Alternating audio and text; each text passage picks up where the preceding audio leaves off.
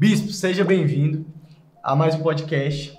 E a primeira pergunta que eu tenho que fazer para o senhor é: qual é a sua relação com, os, com o livro dos sonhos em relação à saúde? Maravilha. Bom, que primeiro quero agradecer a honra de participar desse movimento maravilhoso, nobre. A Bíblia fala que o nobre projeta coisas nobres. Eu estou vendo nobreza aqui, né? Nobreza no projeto e nobreza em instigar os jovens a projetarem, né? Muito bom, muito boa a pergunta. É, toda virada de ano, Deus nos dá uma nova oportunidade de rever a vida, de rever para onde a gente está indo, né? e é muito importante realinhar, redesenhar, né? Então o livro dos sonhos é esse é essa essa dádiva de Deus, né? Da gente conseguir enxergar o que vem, projetar aquilo que a gente deseja, aquilo que está no nosso coração, aquilo que a gente discerne que está no coração de Deus. E todo ano a gente investe muito nisso. A gente sempre incentiva muito a igreja a desenvolver cada um o seu próprio livro dos sonhos, a família mais ou menos se agrupar, participando uns dos sonhos dos outros. O casal nem se fala, o casal tem que sonhar junto, senão o casamento dá errado, né? Então a gente realmente esse é um assunto que mexe com o nosso coração e que é uma ênfase muito grande nossa. E você falou sobre a saúde, né? Bom, eu quero dizer que a igreja nossa é a igreja da saúde, então não tem jeito que. Toda a propriedade para falar disso. Da saúde. Exatamente. Bom, a saúde é um dos componentes da vida, né? O ser humano é espírito, alma e corpo, e qualquer pessoa que seja muito espiritual e pouco natural, ele não está em vantagem nenhuma, ele está desequilibrado porque o Deus que criou o espírito é o mesmo Deus que criou o natural, físico, né? Ainda que o espiritual é eterno e o natural é passageiro, mas ambos procedem de Deus. E, para surpresa de alguns, a vida espiritual está contida na vida natural. Se o seu corpo, que é só um vasozinho, né, frágilzinho por sinal, se ele deixar de existir, seu espírito vai embora daqui. O que segura o seu espírito nessa terra é o seu corpo, né? se o seu corpo perder a vida, seu espírito volta para Deus, né? O pó volte à terra como era e o espírito volta a Deus que o deu. Então, esse aí é o ponto de partida. Vou deixar você conduzir o bate-papo, mas de fato esse é um dos tópicos mega importantes no planejamento da vida e no livro dos sonhos. Com tudo isso que você falou para a gente agora, é, eu queria te perguntar como é que a gente pode montar o nosso livrinho dos sonhos em relação à saúde e dividir isso. É, o que é nossa responsabilidade e o que é responsabilidade de Deus?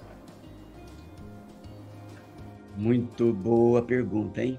Sabe que a gente percebe algumas pessoas com desequilíbrio na vida espiritual porque eles jogam tudo no, nos ombros de Deus, né? Então, por exemplo, o cara fala: Não, eu vou ter saúde porque Deus vai me manter saudável. E aí, se o cara for um pouquinho mais conhecedor da Bíblia, ele fala: Jeová Rafá, que quer dizer o Senhor que sara, aleluia. E não está errado, está certo. Crer no Jeová Rafá, no Senhor que sara, a nossa saúde vem dele.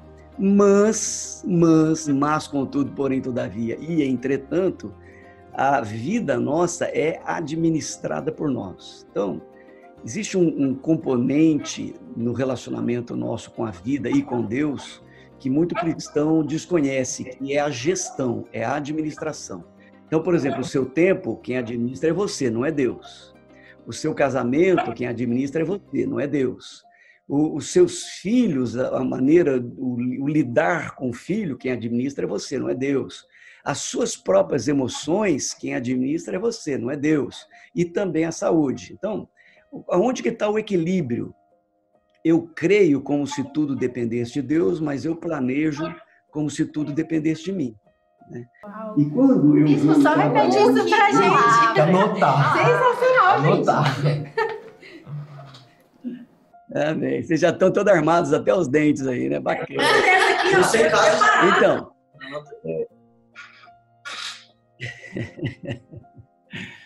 Então, é, é, eu preciso. Como é que eu cuido da saúde? Né? Quais são os componentes da minha agenda que refletem na saúde? Essa é a pergunta que todo que toda pessoa que vai preparar o livro dos sonhos tem que se fazer, né? O que, que, é, o que, que afeta a minha saúde? Bom, a minha alimentação afeta a minha saúde? Com certeza. Segundo, a minha, o meu descanso, minhas horas de sono afeta a minha saúde? Com certeza. É, a minha, o, o exercício físico afeta, afeta a minha saúde? Com certeza. O estresse ou um coração sereno afeta a minha saúde? Com certeza. Então, esse conjunto de coisas, né, essa, essa é, cruzamento dessas linhas, né, que forma essa equação, é, é, quando a pessoa tem um pouquinho de compreensão, de seriedade, de, de, ela não é uma pessoa inconsequente, ela tem que incluir na rotina diária dela, ou no mínimo semanal, um emaranhado entre esses fatores. Né? Então, sua alimentação vai pesar. Então, por exemplo, como é que eu transformo isso no livro dos sonhos? é, eu vou mudar radicalmente a minha alimentação durante esse ano. Mas é uma ilusão a pessoa fazer um movimento abrupto. Né?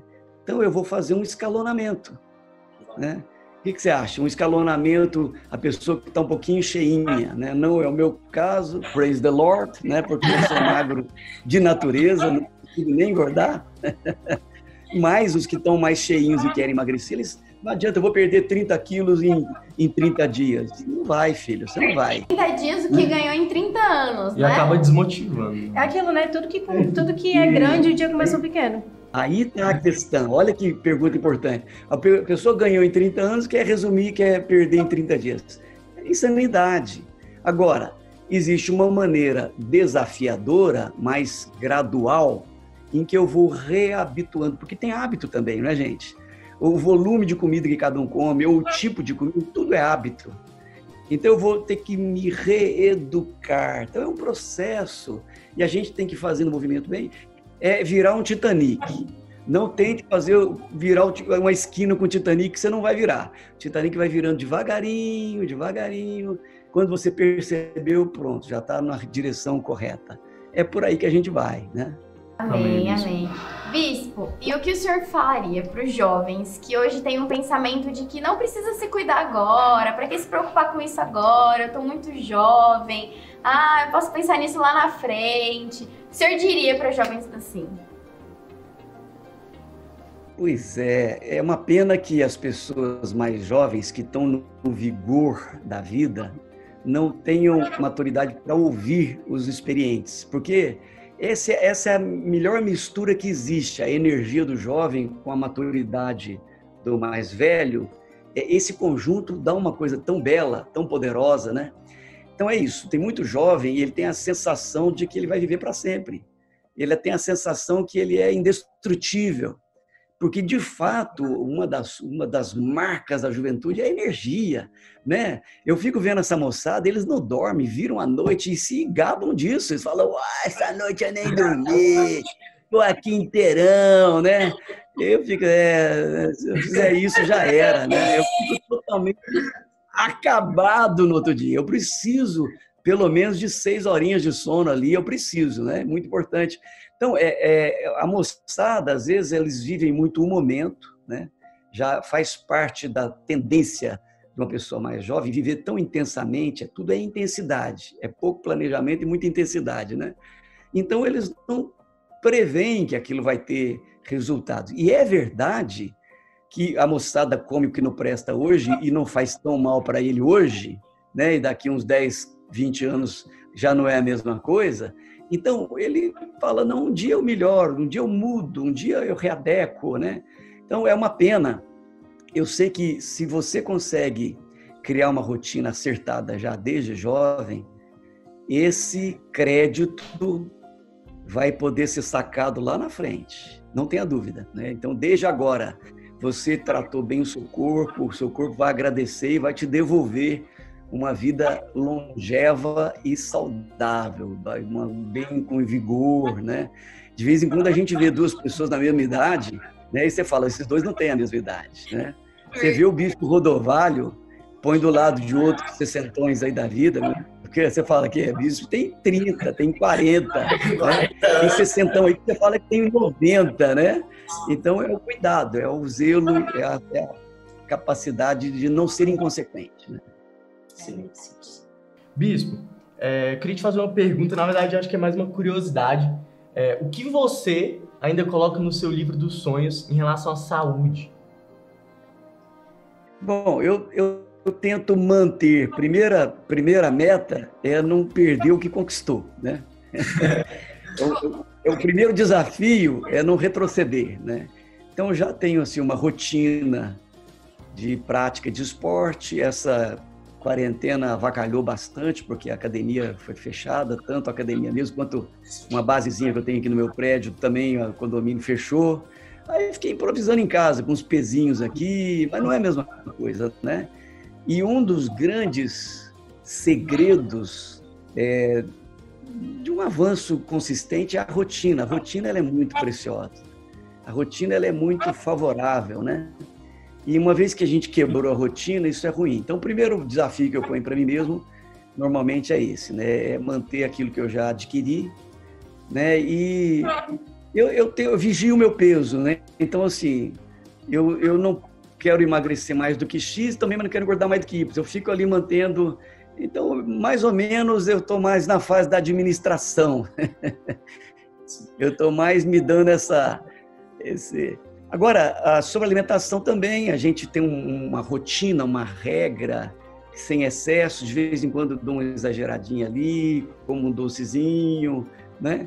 Então, basicamente, é, meu livro do sonho não tem muita coisa. Eu minha, minha meta é manter-me saudável. Graças a Deus eu tenho saúde, e quero me manter assim. É, por enquanto é, é o que resume a minha, a minha vida no livro dos sonhos em relação à saúde. Interessante falar disso, bispo. É, eu tenho um testemunho muito particular em relação à saúde, porque a minha pastora, ela pega muito no pé da gente em relação a isso. E eu nunca, assim, eu sempre tive dificuldade em relação aos horários. Eu sempre me sentia muito cansado, eu não desenvolvia. E ela me falou uma coisa que é, uma chave dentro de mim. Ela falou que as pessoas elas têm horários que elas são mais produtivas para certas coisas. Não só produtivas, mas para certas coisas. Então, assim, tem um horário que eu vou ser mais produtivo para ler, tem um horário que eu vou ser mais produtivo para fazer exercício. E aí eu falei, cara, realmente comecei a testar alguns horários e eu descobri qual era o meu horário é, ideal para fazer exercício, para ler, enfim, para fazer até meu devocional. E aí eu comecei a ver a atividade física de outra forma, porque muitas vezes as pessoas fazem atividade física numa hora errada e acabam falando, não, não, isso não é para mim, isso não é para mim. E na verdade você só precisa achar o horário ideal para isso.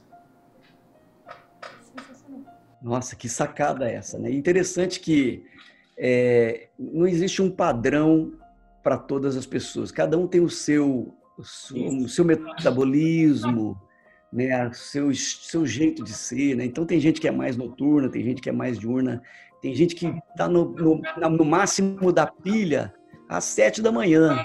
Né? Tem gente que, para começar a pegar no tranco, no pique, vai lá, lá meio-dia, mais ou menos. Né? Então, as pessoas realmente são diferentes. E, é, às vezes, o desalimento, né? você vai pôr uma atividade física no horário contrário ao seu ciclo, você vai ter uma dificuldade gigantesca e vai, com certeza, interromper né? essa.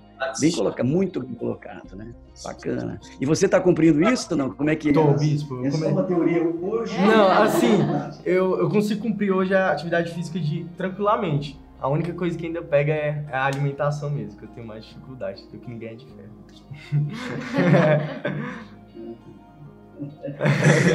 é isso, legal. É, então, eu também, assim, eu sou um cara mais diurno, eu gosto muito da manhã. A manhã, ela, ela, ela, eu sinto vigor pela manhã, né? E, e no final da, do, da tarde também, para a noite, eu, então, assim, parece que eu desenharia o meu, meu gráfico, um pico, né, no, no período da manhã, depois dá uma quedinha, mas no final do dia levanta de novo. Até ali pelas 10, talvez, né? Bacana, bem. Essa leitura é boa. Bispo, nós sabemos que o nosso interior, os problemas, as coisas que a gente está vivendo afeta também a nossa saúde. Que dica o senhor poderia dar para os jovens que às vezes a a gente estava comentando aqui que a gente pensa muitas coisas, a gente é, sofre às vezes mais do que deveria para algumas coisas. Como a gente pode equilibrar isso, nossos problemas, nossos problemas interiores com a nossa saúde, para não afetar tanto assim a nossa saúde? Pois é, é comprovado, né? Já existem muitas fontes aí da, dos, dos estudiosos do assunto que dizem que o estresse, esse desgaste que procede né, de origem emocional, ele é muito danoso, mas ele é muito. Então, às vezes a pessoa cuida do, do físico com alimentação certinha, com descanso certinho, né, com, com exercícios, mas mas o estresse é tão intenso que é como se é como se aquilo tudo fosse perdido, né? E como é que a gente é, gerencia as próprias emoções. Existem assim uma, alguns movimentos. Primeiro, é, eu preciso me conhecer. Segundo, eu preciso conhecer a força do altar. Porque não adianta, tem coisa que só Deus vai tirar da gente, sabe? Então, enquanto a pessoa não aprende a, a desfrutar do altar, então, por exemplo, quando Marta e Maria estão chorando a morte de Lázaro, enquanto Jesus não entrou na casa delas, elas, o, o pranto, o desespero não passou. Então, tem algumas, alguns tipos de conflitos na nossa alma que só o altar de Deus vai resolver. E é, é, muito importante a pessoa conhecer esse caminho. Eu vou falar com Deus sobre a minha dor e vou lavar a minha alma na presença dele. Então, o primeiro fator seria esse esvaziar coração diante do Senhor, né? Um outro movimento muito importante, a gente precisa conhecer as próprias emoções, o que, que me desestabiliza, né? quais são as questões que mexem comigo. E nunca passar por esses, essas circunstâncias sozinho. Então, se a questão financeira, se a questão de a enfermidade não, alguém da família me faz, me angustia, eu vou repartir esse peso com alguém que eu conheço, alguém da minha confiança. Um outro movimento importante seria uma terapia. Né? Se eu sentir que tem uma área da minha vida que eu não consigo domar, é um, é um leão indomável que me ameaça, eu tenho que levar isso para um terapeuta, até para equacionar, fechar o quebra-cabeça e pronto, aquilo é sanado. Né? Então, são movimentos que estão na nossa mão e que a gente precisa aprender a desenvolver a ponto desse estresse ir embora. É né? muito importante lidar com estresse para ter saúde. Né? A saúde e o estresse estão completamente interligados. Né? Sim, sim. Sensacional, Bispo, tudo isso que você falou pra gente. Sim, buscar ajuda de psicólogos, enfim. Bispo, é, infelizmente, estamos chegando ao fim do, do podcast, né? Ah, Mas, Bispo, muito obrigado pela sua presença. Privilégio. Muito obrigado, nossa. e muito obrigado por compartilhar a sua sabedoria, é, a sua experiência, né, cara? Sim, isso para mim foi transformador. Sim, e eu tenho certeza para quem tá assistindo também. Tá bom, Bispo? Obrigadão, viu? Maravilha, obrigado por me, me, convidar, obrigado por fazer parte desse projeto. Saúde para todo mundo, em nome de Jesus.